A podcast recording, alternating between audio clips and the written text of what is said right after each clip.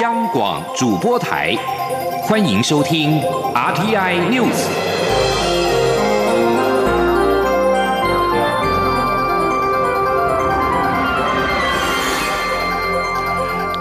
各位好，欢迎收听这期央广主播台提供给您的 RTI News，我是陈子华。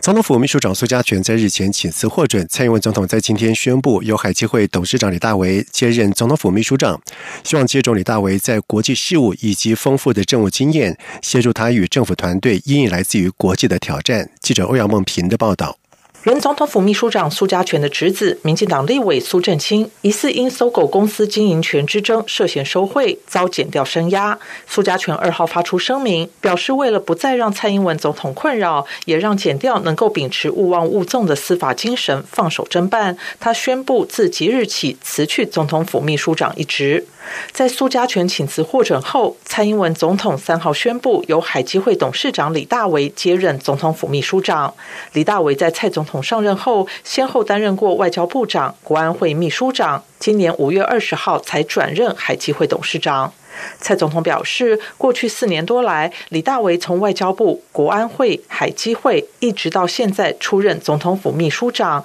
都是他在国安政治上重要的工作伙伴。这次也希望借助他的经验，协助政府应应各项挑战。总统说：“这一次邀请他出任总统府秘书长，主要是要借重他在国际事务以及丰富的政务经验。”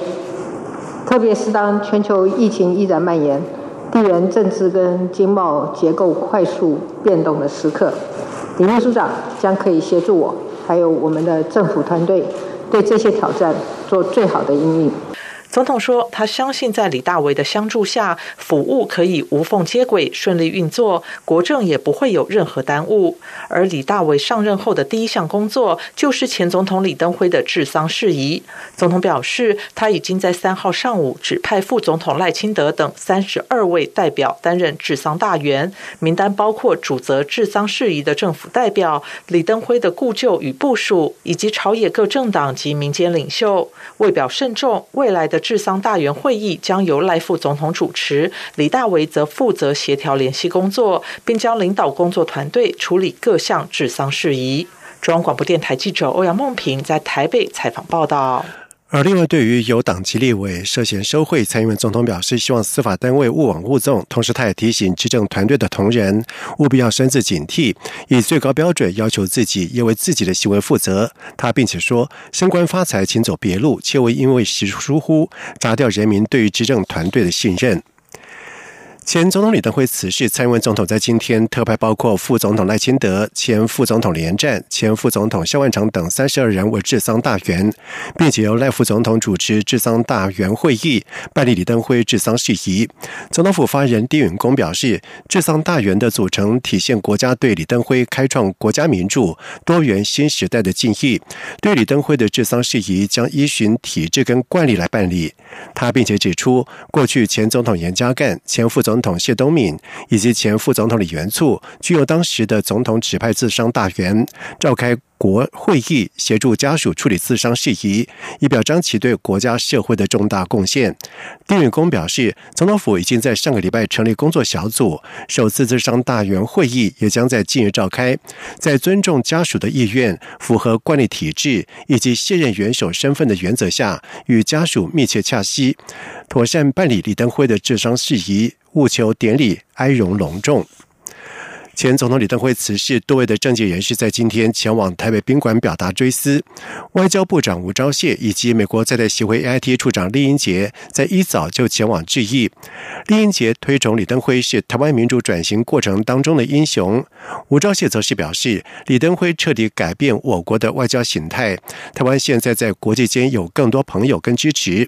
而台北市长柯文哲在留言板上写下：“台湾继续前进。”他并且在受访的时候表示。台湾的民主转型是宁静革命，这是李登辉在台湾民主转型最成功的地方。他认为应该维持这个战略，按部就班改革，而不是诉诸群众运动或者是革命。记者欧阳梦平的报道。台北市长柯文哲三号上午率多名台北市府首长到台北宾馆悼念前总统李登辉。他在走出追思会场后，于留言板上写下“台湾继续前进”。柯文哲表示，对他来说，李登辉是勇敢有智慧的人。他并指出，李登辉对台湾民主转型的最大贡献，也是最成功之处，就是推动宁静革命。相较于韩国等爆发激烈抗争，台湾民主转型的社会成本最低。他认为，未来应该维持这个战略，而不是诉诸群众运动或是革命。他说：“人家说他这个。”连线革命，这是李登辉在台湾民主转型最成功的地方。那台湾在未来的政治转型呢，我也觉得应该还是维持这种这种战略，就是说我们就是逐渐的按部就班去把它改掉，而不是在诉诸那种群众运动啦、革命啦，那个我倒觉得不是好的方法，所以才会说第二波连线革命。对于近日有多名立委涉及收贿，柯文哲认为这终究要用制度解决，公开透明是比较简单的办法。以他自己的执政经验来看，如果能尽量公开透明，大家就比较不敢乱来。另外，近日 COVID-19 境外移入病例增加，新北市长侯友谊呼吁对入境者采取全面筛检，以防堵疫情的第二波攻击。柯文哲则表示，这涉及专业，专业问题应该交由专业解决。中央广播电台记者欧阳梦平在台北采访报道。而另外一方面，前副总统萧万长在步出追思会场之后，他表示，李登辉将台湾带往民主化的成就，不但是国人追念，在国际间也获得了敬佩。一名二十多岁的比利时男子在一号的时候被确诊为 COVID-19 武汉肺炎个案，由于感染源还有待厘清，引起了国人的关注。中央流行疫情指挥中心在公布最新的疫调结果，指个案接触者增加到四百三十七人，其中有三百二十八人核酸检测为阴性，其中。一百零九人检验当中，另外血清抗体检验已经有五十二人呈现了阴性，但是感染源还在厘清当中。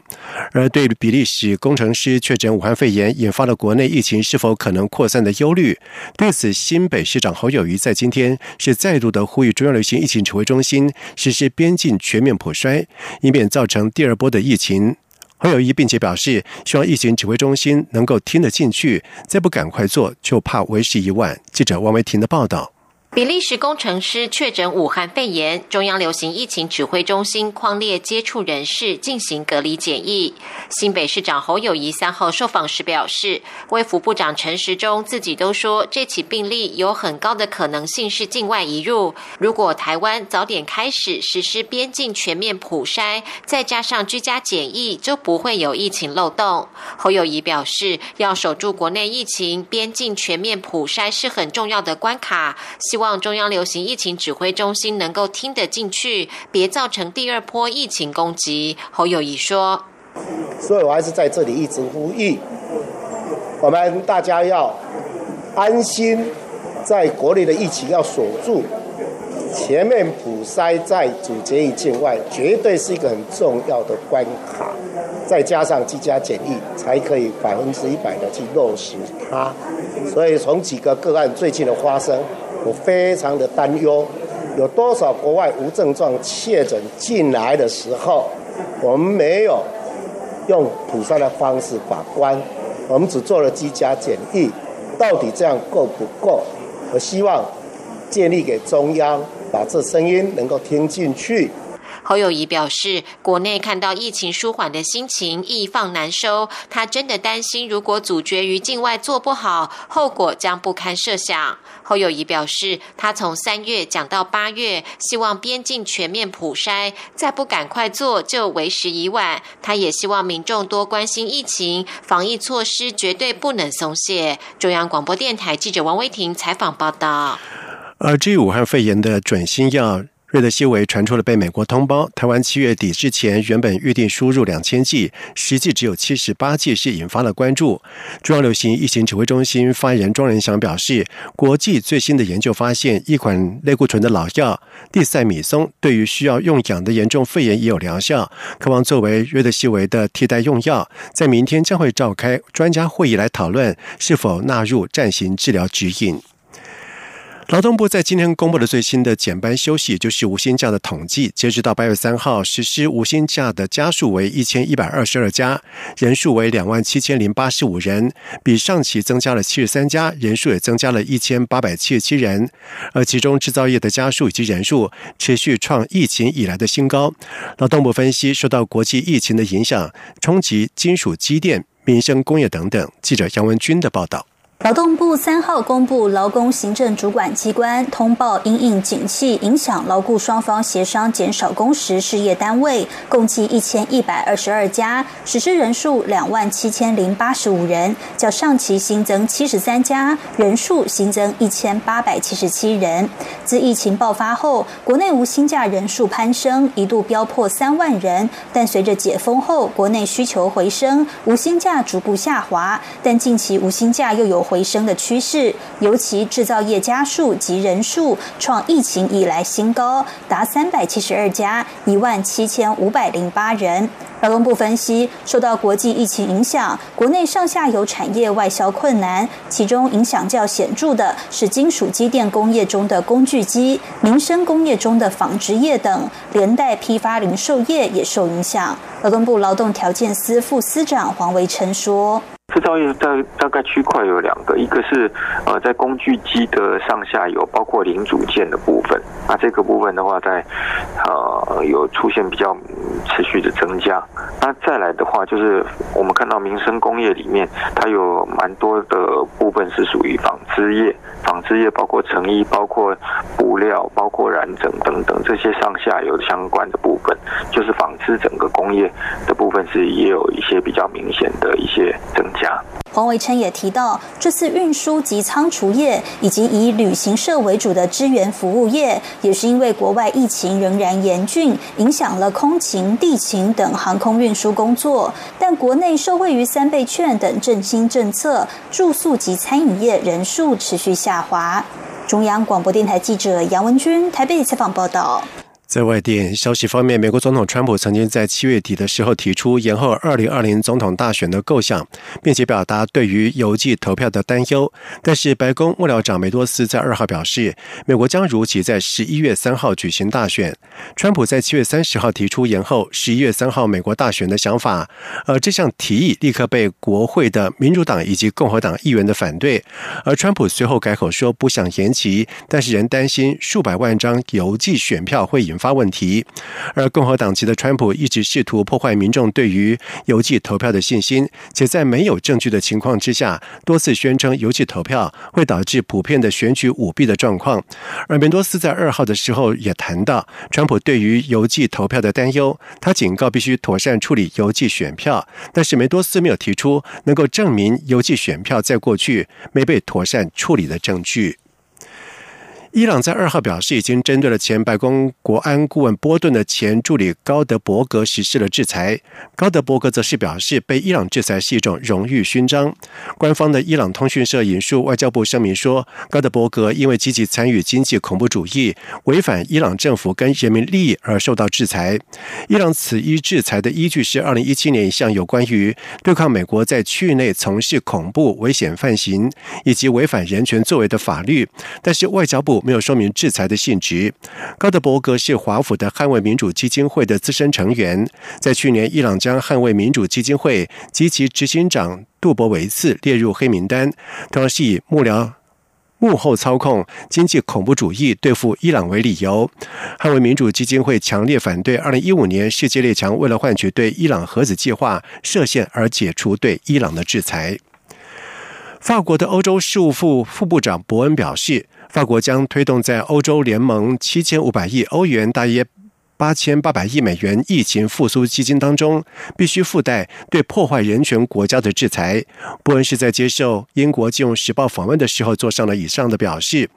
而许多西欧国家关切部分东欧越来越走向独裁，欧洲联盟正寻求如何做出回应。欧盟执行委员会、欧洲议会议员以及人权运动人士表示，波兰、匈牙利的自由正在受到威胁。伯恩告诉金融时报，欧盟必须对这些违反人权的国家才。采取强硬立场，他并且指出，法国将推动在七千五百亿欧元复苏基金当中设立财政惩罚条款，以促使部分欧元区成员改善人权的问题。以上新闻由陈子华编辑播报，这里是中央广播电台台湾之音。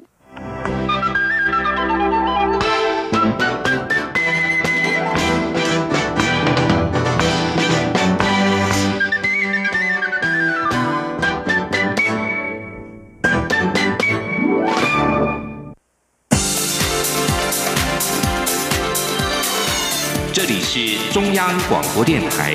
台湾之音，欢迎继续收听新闻。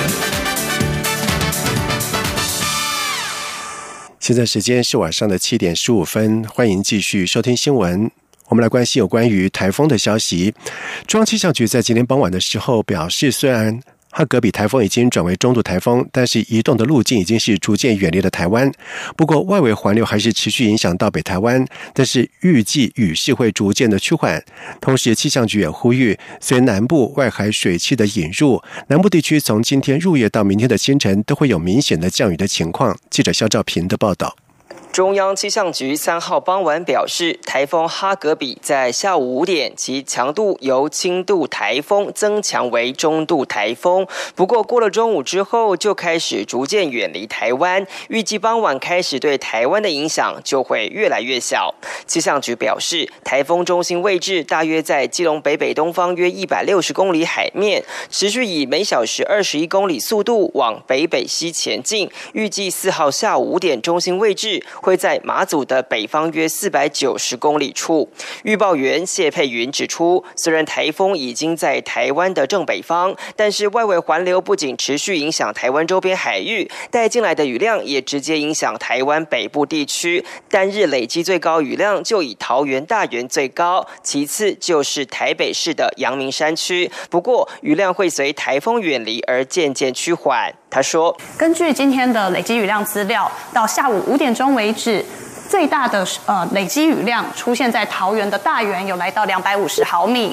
而在台北市的阳明山区，也有来到两百一十毫米。”而中部地区最大的累积雨量呢，是在南投的地地区有来到一百六十毫米。值得注意的是，南部地区的降雨，谢佩云表示，由于南部外海还是有非常多的水汽，因此入夜到四号都还会有降雨情况发生，甚至东南部也会有降雨出现。他说，在今天的入夜以后，甚至到明天，整个南部地区的降雨还是会持续。我们就从电量降水预报上来看。预计今天晚上，整个嘉义以南地区，尤其是在台南以南地区，还是会有比较明显的降雨出现。那要提醒大家注注意，可能会有比较剧烈的短时强降雨。谢佩云提醒，虽然四号台风已经远离，但中午可能会有午后雷阵雨的发展，山区北部地区都会有局部短时豪雨的出现。气象局表示，根据目前气象资料推估，预计三号深夜到四号清晨，应该会是解除海上台风警报的时间点。中央广播电台记者肖兆平采访报道。模拟东京奥运对抗赛在今天进入了第三天，羽球选手戴资颖是再度遭遇到了男子选手，结果是直落二落败。戴资颖表示，连两天这么高强度的比赛，身体真的是负荷不了。他并且笑着说，应该换成女选手，这样他连打三天都没有问题。记者张昭伦的报道。由于国内找不到同样强度的女选手对决，世界羽球球后戴资颖在模拟冬奥对抗赛中被安排与男子选手交手，才让分制，希望增加比赛的强度并检视训练成果。不过前一天才刚与和库队友林嘉轩交手险胜，耗尽体力，三号又遭逢现任国家队陪练员蔡杰浩，戴资颖体力明显不济，中场也是八比二十一、十六比二十一，只落二落败。总结两天的比赛，戴思颖认为还是有所收获。戴思颖说：“收获大概就是在比赛的时候，如果遇到比较速度比较快的选手，在僵持的时候，我应该要怎么去在这中间去做呃跟上，然后去找一找一些机会去做突破吧。但是要找到就是整场球都要速度这么快这么快的人，其实有点少。”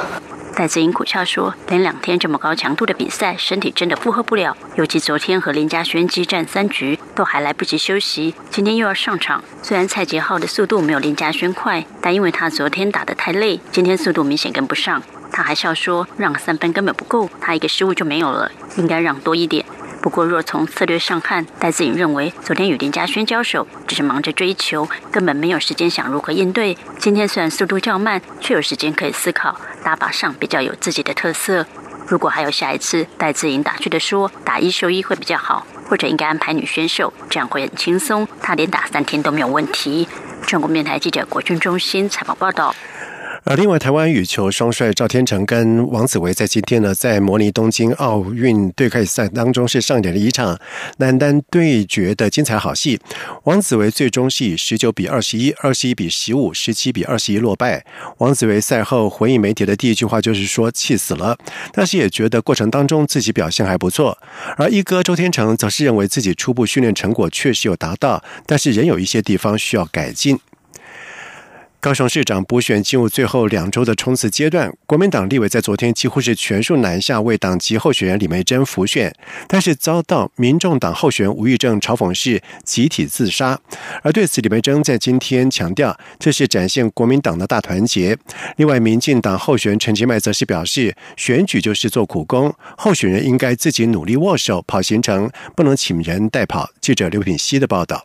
高雄市长补选倒数十二天，国民党三十多席立委二号全数南下，分别到高雄三十八个行政区为候选人李梅珍辅选。民众党候选人吴义正指此举是集体自杀。对此，李梅珍三号受访表示，他们主要是要行销高雄三十八个行政区，也要展现国民党的大团结。至于是否担心许多选民看不到他本人，李梅珍说他会尽量跑。如果无法全部跑到，只能跟民众说抱歉。也跟选民报告过了，这场选举就是一个不对等的，所以时间弄得非常的短。那如果我能多跑，当然是尽量跑。那如果跑不到的，也跟选民抱歉。民进党候选人陈其迈三号受访时指出，选举剩下两个礼拜，候选人应该要冷静，不要使用过激的字眼。他会把握最后两周全力冲刺。他并强调，选举最重要的是候选人本身，不能请别人代替握手或是跑行程，必须自己努力。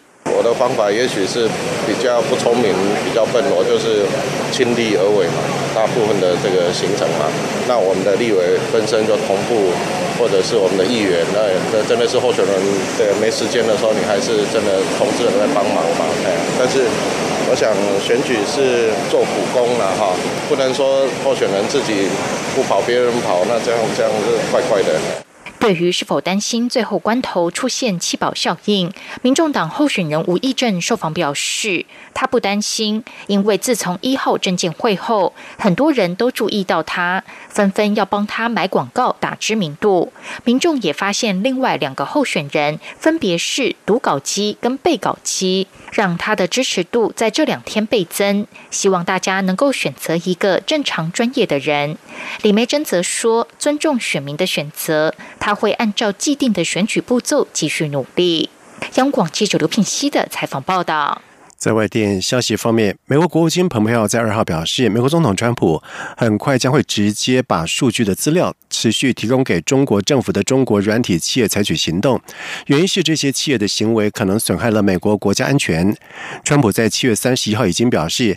他将动用紧急经济权力法，或者是发布行政命令，禁止中国的字节跳动公司旗下快速窜红的抖音影音软体在美国营运。美国当局担忧。抖音可能成为北京搜集情报的工具。另外，微软公司在二号发表声明表示，在和美国总统川普会谈之后，他们仍持续洽谈收购中国短。影音平台抖音的美国业务，而抖音正因为中国可能强迫公司交出用户资料，而在美国面临检视。而抖音则是再三否认和中国政府有任何的关联。蓬佩奥告诉福斯新闻说，川普将在未来几天针对一些和中国共产党有关的软体带来的广泛国安风险采取行动。伊索比亚人在二号大举庆祝尼罗河大坝新建工程进入最后的阶段，一国。截流溢注水库以及下游邻国埃及、苏丹之间的水资源争议仍然是有待解决。一国副总统麦克南在二号在首都阿迪斯阿贝巴一座会堂内呼吁民众支持水坝的工程完工。一国在七月二十二号宣布，由于大雨的关系，文艺复兴大坝水库第一阶段的注水已经完成。伊索比亚官员希望水坝能够在二零二三年达到满载发电，而这座水坝耗资四十六亿美元，全部由伊索比亚自行负担。而大坝的工程目前完成了百分之七十四的进度，而这项工程多年来是争议不断，也使得伊索比亚跟邻国关系紧张。位在尼罗河下游的埃及主张，水坝将造成生存的威胁。埃及仰赖尼罗河水灌溉农田，并且供应国内一亿人口的用水，而夹在两国之间的。苏丹也很关切尼罗河水资源的使用权。美联社提到，为了解决分歧的谈判已经多次破裂，不过目前看起来似乎是有进展。二零二零东京奥运组委会在今天公布了因为诉陈怀肺炎 （COVID-19） 而被延期到明年举行的帕拉林匹克运动会的最新的时程，仅对原定的赛事时间做出小部分的修订。推迟二零二零冬奥的历史性决定意味着。帕运会现在定于二零二一年八月二十四号到九月五号举行。冬奥组委会在记者会上表示，帕运会将会对二十二种体育项目举行五百三十九场的赛事，并仅修部分。赛事的开始跟结束的时间，奥运会延后已经让组委会相当的头疼，因为他们需要确保从场地预定到防疫措施等相关作业都无虞。而到目前为止，组委会尚未宣布具体的防疫措施，预计会在今年秋天做出决定。接下来进行今天的前进新南向，前进新南向。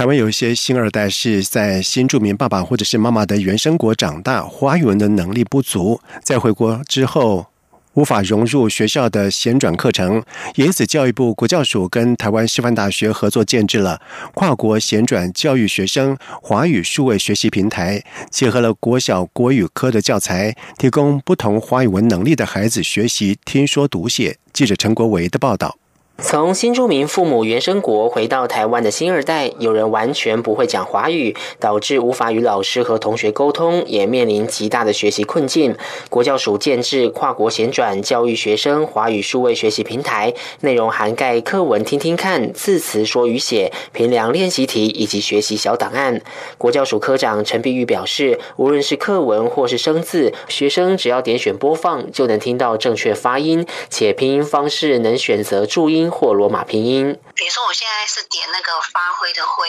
它就会挥，你点它就会念给你，给你听这样子。你可以点了，然后去听，它也有那个帮你录音的功能，就是请你念念看，跟着它。陈碧玉说，学习平台结合国小国语科的教材，能让学生的华语学习尽可能跟上学校课程，也能提升学习的自信心。它现在就是已经有两个版本嘛，一个是男音，一个是汉的版本给学生选再就是依照里面的课文内容去教他。国教署今年暑假也与高雄。师范大学合作办理全国各县市跨国衔转学生教育师资培训，提升国中小教师有效判别学生的文化、语言、学习需求、教育背景及学科能力等综合因素的能力，同时兼顾课程教学、家庭及学习经验等，期盼能建立各县市长期的教学与行政支持系统。中央广播电台记者陈国伟台北采访报道。第二十届宝德信青少年志工精英奖日前在台北举办了颁奖典礼，苏澳海事学校学生郑翠璇获得了亲善大使奖。郑翠璇出生于越南，以自身语言专长担任志工，体验到服务是台湾的美好文化之一。而郑翠璇同时也是二零二零总统教育奖的得主，他的双亲都是越南人。年幼丧父，母亲改嫁台湾。他在二零一七年来台一亲的时候，几乎看不懂中文，凭借着人一几百的精神，克服语言的障碍，逐渐适应台湾的学习环境，并且在去年底的时候，透过了特殊选材，录取清华大学不分系学士班。而除了课业上的努力，郑翠璇也积极投入志愿服务。原本担心自己不专心，中文会越帮越忙，但是他仍勇于面对挑战。而郑翠璇也发挥了语言的专长，到移民署协助新住民的疾病防治宣传、法律咨询以及调解等等。他发现许多越南人受限于语言，容易碰到各种的法律问题。而在教师的协助之下，他访问的立法委员、镇长将采取内容翻译成越南语以及英语，来帮助新住民适应台湾的生活。未来更计划集结成册。同时，他认为服务是台湾美好的文化之一，在过程当中也学习到了了很多生活知识以及传统的文化。希望未来可以影响到更多人，让他们愿意服务他人，回馈社会。以上新闻由陈子华编辑播报，这里是中央广播电台台湾之音。